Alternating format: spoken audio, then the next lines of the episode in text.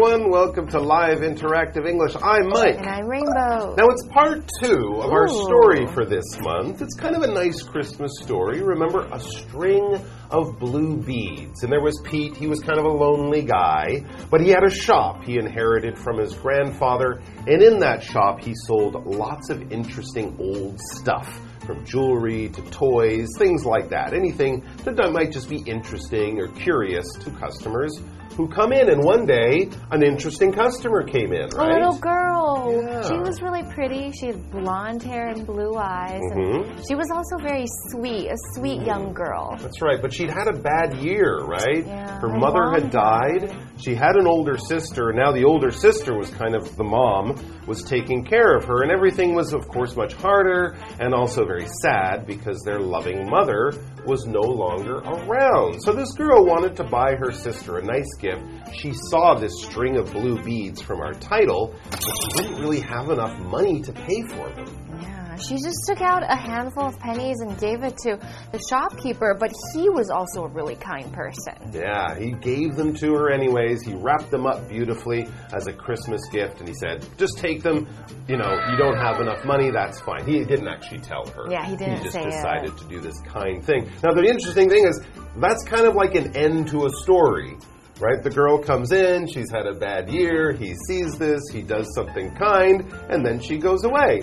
All right, that's kind of a nice ending to a story, but it's not the ending happened? to our story. We're only halfway through. So, my question is what is going to happen next in our story of a string of blue beads? Yeah, are they friends now? I don't. I think a surprise might be heading our Somebody way. Somebody comes into the shop? Who knows? Maybe. And we haven't even seen Santa Claus. Oh, hmm. Yeah. Where's Santa if this is a Christmas story? So many questions, and only the, the only way to get the answers is to read part two. So let's do that now.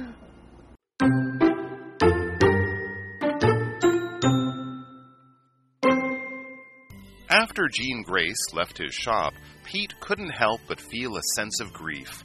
Jean reminded him of a girl he used to love, who also had golden hair and blue eyes. The blue beads were supposed to be hers before she tragically died in an accident. Over the next week, Pete found himself constantly thinking about the girl and remembering the love he had lost.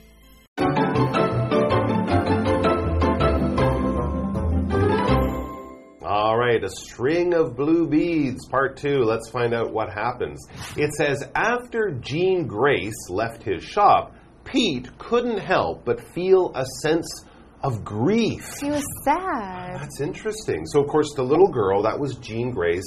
She bought the beads, he wrapped them, and then she left. And after she left, you'd think Pete might feel, you know, a little bit happy because he did a kind thing for this young girl, you know, something kind of a, a good, warm feeling. But instead, we read he felt a sense of grief. Grief is like great sadness. If someone close to you dies in those first few days or weeks, you would feel great grief, this tremendous sense of losing something super valuable, something you really loved. It's a tremendously sad feeling. So, why does he feel grief? Well, it says next Jean reminded him of a girl he used to love.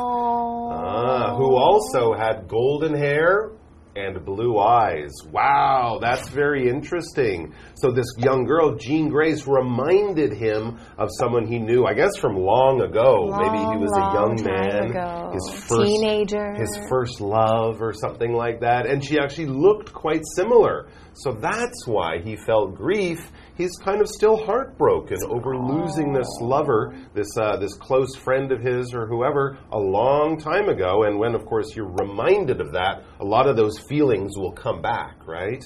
Yeah, so to remind is to cause to remember. So if somebody reminds you, hey, don't forget you have to come over at 5 o'clock, that's like putting the idea in your mind so you're like, I remember. So if someone else reminds you of a girl that you loved, it's because that image is so similar, you make a connection in your brain and you remember that person that you loved. So I have a sentence for you. You remind me of someone I once knew. It means maybe the way you talk, maybe the way you look, maybe your hair. Oh, it's so familiar. And it brings up my own memory and I'm being reminded, or it was a reminder for me. So we're going to continue on with this article. The next sentence says the blue beads were supposed to be hers before she tragically died in an accident. So not only is there a connection between how the little girl looks, it was also a bead between the connection. It was also a connection between the beads, which was that the necklace was supposed to be for the girl he loved. Wow, so this is a very personal thing that It Pete is. sold to this young girl. It wasn't just some jewelry in his shop, it was jewelry he had bought for his girlfriend long ago, but he never gave it to her because she died in an accident. accident. And he was so willing, so happy to give it up to this girl. She didn't have enough money for it, but she reminded him of his old friend, and that was enough to make him think she is the right person to give these special beads to. Now, an accident, of course, is something that happens that is not planned, and it usually has some kind of bad result. Yeah. All right, an accident is something you didn't expect, you didn't know it was going to happen, you certainly didn't plan for it to happen. It happens, and usually it's not a good thing. We think of traffic accidents, bicycle accidents, if you knock something off a table and spill it all over the floor on your clothes, that's an accident. You know, all these things that we do. Sometimes we're not paying attention, sometimes there's just a bit of bad luck involved, but there are accidents that do happen. When they're good accidents, like maybe you sit down in a movie theater right next to an old friend you haven't seen, oh, look who it is. That's kind of a surprise. We might call that a happy accident. Yeah, Right, kind of interesting to put those two words together, right? Exactly, and it also shows you that normally accidents are not Exactly. happy. They're usually bad things. Here's a way to have an accident. Texting while driving is sure to cause an accident. Ooh, bad idea. Yeah, I'm not even sure that's an accident because you're just doing something really silly. Seriously. But of course, something bad could happen. You didn't want it to. You didn't plan for it, but that would be your accident. All right, back to the uh, article. It says over the next week, Pete found himself constantly thinking about the girl and remembering the love he had lost. Wow, you'd expect him, you know, in those moments when he sees the girl or right after she leaves the shop, he would be thinking of her, but she really stuck in his mind. And these memories of his old friend, his old girlfriend, also stuck in his mind. He was constantly thinking about these things over the next few days and even week. That's right. So constantly is an adverb. You'll see an ly at the end. Constantly means to do something again and again and again, or to think of something again and again and again without stopping. So it's a continued process. So if I'm constantly thinking about someone, that means maybe I'm eating and I think of that person. Maybe I'm sleeping and I think of them. I'm working and suddenly they come into my mind. It's all the time and it doesn't stop. I have a sentence for you. My aunt constantly sends me emails containing health advice. Oh, every time she reads something, she's like, don't eat this, you gotta do that, that will be better for you. Sending articles a lot, like three emails a week, that's like regularly. Constantly is regularly. All right, so before we find out what's gonna happen with our story, we're gonna go take a break and we'll see you back very soon.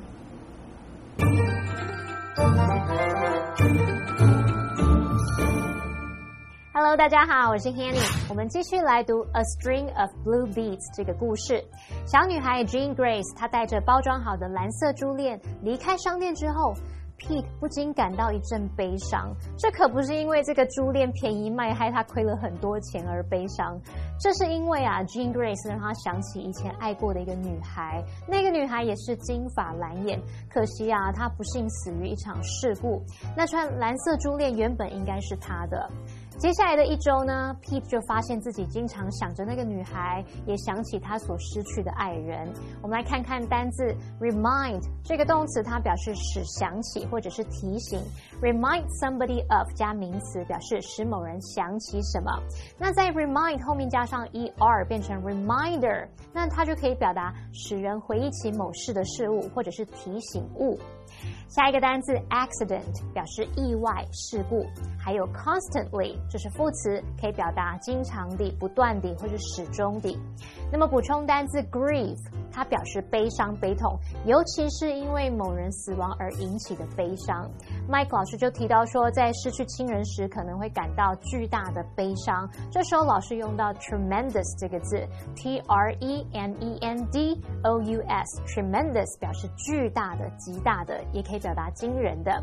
这边三个重点，我们进入文法时间。好，我们来看第一个重点是 can't help but 加上原形动词，是表达忍不住点点点，不禁怎么样怎么样。那这个用法呢，是表达无法克制自己的情绪或者是行为。can't help 之后呢，也可以接动词 ing。例如，she can't help but smile at the photo，也可以说 she can't help smiling at the photo，她不由自主的对着照片微笑。那其实猫王也有一首著名的情歌，叫做 Can't Help Falling in Love。同学们可以用这个方式来记，说 can't help 后面是接动词 ing，就是 But I can't help falling in love with you。但我情不自禁的爱上你，哦，都融化了。好，下一个重点是 used to 加上原形动词，它是表达过去曾经怎么样，过去经常怎么样。这个用法是表达过去的习惯啊，或是状况，暗示说现在的情况已经有所改变。例如。I used to drink Drink coffee every morning。我以前每天早上都会喝咖啡，现在没有这个习惯了。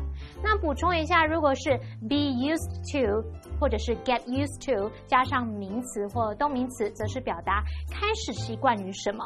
那特别注意，这时候 to 是介系词，后面要接名词或动名词哦。像 I'm used to drinking coffee every morning，这意思是我习惯每天早上喝咖啡哦。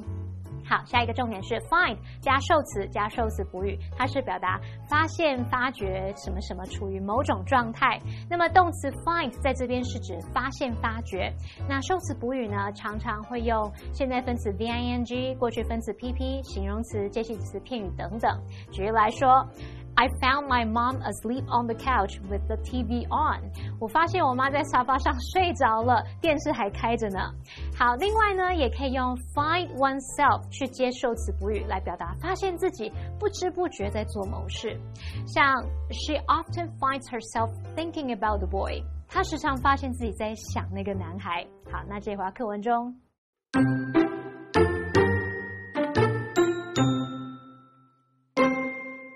Just before midnight on Christmas Eve, another young woman with golden hair and blue eyes entered Pete's shop. She took out the string of beads and asked him whom he had sold them to. She was a small girl. Her name was Jean, he said. The woman wondered how her little sister could have paid for them. But Pete told her that she had paid the biggest price anyone can ever pay. She gave all she had. Pete quickly rewrapped the beads and offered to walk the woman home since it was Christmas and he had no one to give anything to. Together, Pete and the young woman walked out of the little shop on a hopeful Christmas morning.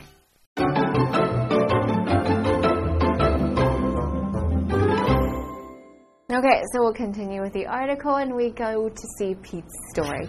Just before midnight on Christmas Eve, another young woman with golden hair and blue eyes entered Pete's shop again. Who is she? She took out the string of beads and asked him who he had sold them to. Hmm, very interesting. She asked him whom he had sold them to. This must be the older sister of the young girl, Jean Grace, who bought them, right? Well, Pete tells her because he probably figures out this is probably the uh, the lady or the girl who the younger girl bought the gift for. So he says she was a small girl. Her name was Jean, he said, all right, because that's what he remembers from this time a week or so ago when he sold this string of beads to the girl. And then, then we read, the woman wondered how her little sister could have paid for them. Because this older woman probably knows that they're quite expensive and she also knows that her younger sister has just a few pennies usually. She doesn't have dollars lying around to buy expensive gifts with so how did she afford to pay for these quite expensive beads? But Pete told her that she had paid the biggest price anyone can ever pay. She gave all she had Oh, that's very nice. And a very nice way to say it, too. Yeah, she didn't have all the money to pay for the, the, the full price, but she gave me everything she had. She Everything. couldn't give a bit more. And that really shows how much she wanted these beads. She wasn't trying to get them on sale. She probably knew that maybe it's not enough, but it's all I have. So hopefully that will be enough. And for Pete, it was. Pete quickly rewrapped the beads and offered to walk the woman home oh. since it was Christmas and he had no one to give anything too, because he was a lonely man, as we learned before. Interesting. Did so they he become friends? They, wow, who knows? That's in part 3 which we're not going to do. Um, but so he wrapped them up pretty again, and he gave them back to her, and he went home with her just to make sure she got home. Right? The, the ground could be icy. He doesn't want her to slip and fall and get hurt on Christmas Day. He's just being a gentleman. Together, it says Pete and the young woman walked out of the little shop on a hopeful Christmas morning. Ooh, we've got the word hopeful. That's good news for them. that is good. Every Christmas morning, I think, is a little bit hopeful, so that's nice. Yeah, and hopeful means full of hope. So when you see F U L as an adjective, you can take that word before, and that's what it adds more of. So full of hope is something that makes you feel very happy because you think something new is about to happen, and you feel this light feeling in your heart that everything bad from before would have left because you're about to move on to a new beginning. That's the feeling of hope. Christmas feels hopeful because the holiday season and people are with each other and, and the new year is coming. You just feel maybe very grateful or happy for what could be about to happen. I have a sentence for you. The movie ended with a hopeful scene. So we don't know what will happen, but we are happy about it and we look forward to it. So when you're hopeful about something, you look forward to it. And I think we can look forward to a happy ending for Pete. Who knows? Yeah, it's a very hopeful ending because, you know, maybe this girl who looks like his old love will become his new love. Maybe little so, Jean Grace so. will have sort of parents, right? if think her so. older sister gets married. Who knows? But anyway, we do know they're going to have a wonderful Christmas together. Probably a better Christmas they were ex- than they were expecting because now they're they're together. And yes, now we also have a lot of hope for good things in the future for all of them. All right, let's go to our what do you think question. What do you think? Here's a question. What's the most generous thing you've ever done for someone? Pete giving those expensive beads to the girl for almost no money. That was a very generous thing he did, right? So what's a generous thing that you've done for people or other per- another person? Um, I had a friend who um, didn't have an apartment to stay in after the visa ran out. So then I offered her to stay at my house for two weeks Okay. before she went back home to Australia. Well, that was very nice. You kind of helped her out in a difficult situation. She would have had to maybe pay for a hotel for two weeks. yeah. And she had four kids. Oh so we gosh. didn't want her to spend more money Oh, on it. you really did a lot of good for her because that would have been a lot of pressure. How do I take care of these kids? Where will we sleep? Go to Rainbow's Place.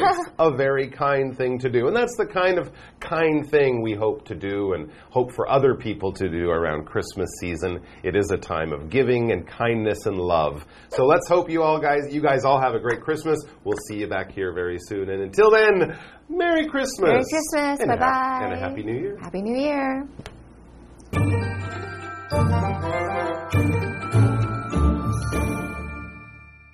就在圣诞夜的午夜前，另一位金发蓝眼的年轻女子走进 Pete 的商店。原来啊，她就是 Jean Grace 的姐姐。她很纳闷自己的妹妹怎么可能付得起钱呢？Pete 告诉她，Jean Grace 付了任何人能付出的最高价格，她付出她所有的一切，她把她所有的钱都交出来了。那最后，Pete 很快的就把珠链重新包装好，然后也提出说要陪女子走回家。因为是圣诞节，那反正他也是孤独的人，也没有任何人可以送礼。于是呢，在一个充满希望的圣诞节早晨，Pete 就跟女子一起走出这间小店了。好，单字 hopeful，它是形容词，形容充满希望的，被寄予希望的。它的字尾 f u l 就是形容词字尾，可以表达充满什么的，或是有什么特质的。好，那以上是今天的讲解，同学别走开，马上回来哦。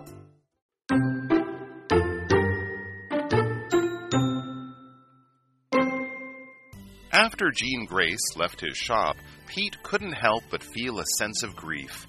Jean reminded him of a girl he used to love, who also had golden hair and blue eyes. The blue beads were supposed to be hers before she tragically died in an accident. Over the next week, Pete found himself constantly thinking about the girl and remembering the love he had lost. Just before midnight on Christmas Eve, another young woman with golden hair and blue eyes entered Pete's shop. She took out the string of beads and asked him whom he had sold them to. She was a small girl. Her name was Jean, he said. The woman wondered how her little sister could have paid for them, but Pete told her that she had paid the biggest price anyone can ever pay. She gave all she had. Pete quickly rewrapped the beads and offered to walk the woman home since it was Christmas and he had no one to give anything to. Together, Pete and the young woman walked out of the little shop on a hopeful Christmas morning.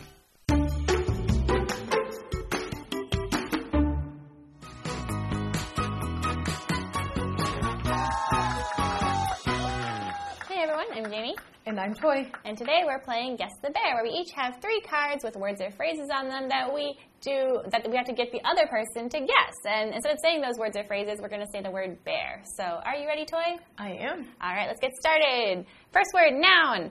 Uh, there was a bear at the factory yesterday, and the bear was caused by reckless driving. Accident? Yes, very good. All right, verb, one word. Bear me to call the doctor tomorrow, or I'll forget. And the teacher bared the students to follow the rules. Said. Uh, Uh, tell. bear me to call the doctor tomorrow, or I'll forget. So it's not tell me. Um, remind me? Yes, very good. Oh, yes, Excellent. okay. All right, phrase, three words. I bear, bear, bear notice you seem sad lately. And he bear, bear, bear wonder what happened to her. Three words. So read, read I again. bear, bear, bear notice you seem sad lately. I noticed that. No, if that's two words. I know. He bear, bear, bear wonder what happened to her. Constantly think about? Not quite. Constantly remind.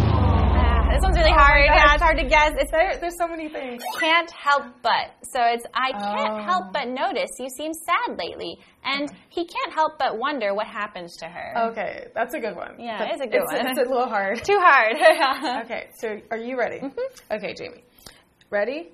Adverb, one word. It rained bear for about a week or so. He is bear trying to get her attention. Is it constantly? Yes, it is. Very good. Next one. Adjective, one word. Okay. Jen was bare. She would make the soccer team. Two. A lot of people are very bare for the future. Is it uh, hopeful? Yes, it is. Good job. Last one. Okay. Phrase, two words. We bear bear live right across the street from one another. Two. I bear bear work in an old bookstore downtown. Have always? Wait, uh, can you say it again? We bear bear live right across the street from one another. And then two. I bear bear work in an old bookstore downtown. I have no idea. Uh, if you're working, I never have. No, no, no. this one was hard. It, it could have been anything. So, used to. oh, you. we used to live ac- right across the street from one another. I used to work in an old bookstore downtown. Uh, So it could have been anything because there's no tense. There yeah, was no I was other like, clues. I was like, it's like it has to do time, but I had no idea. Yeah. so.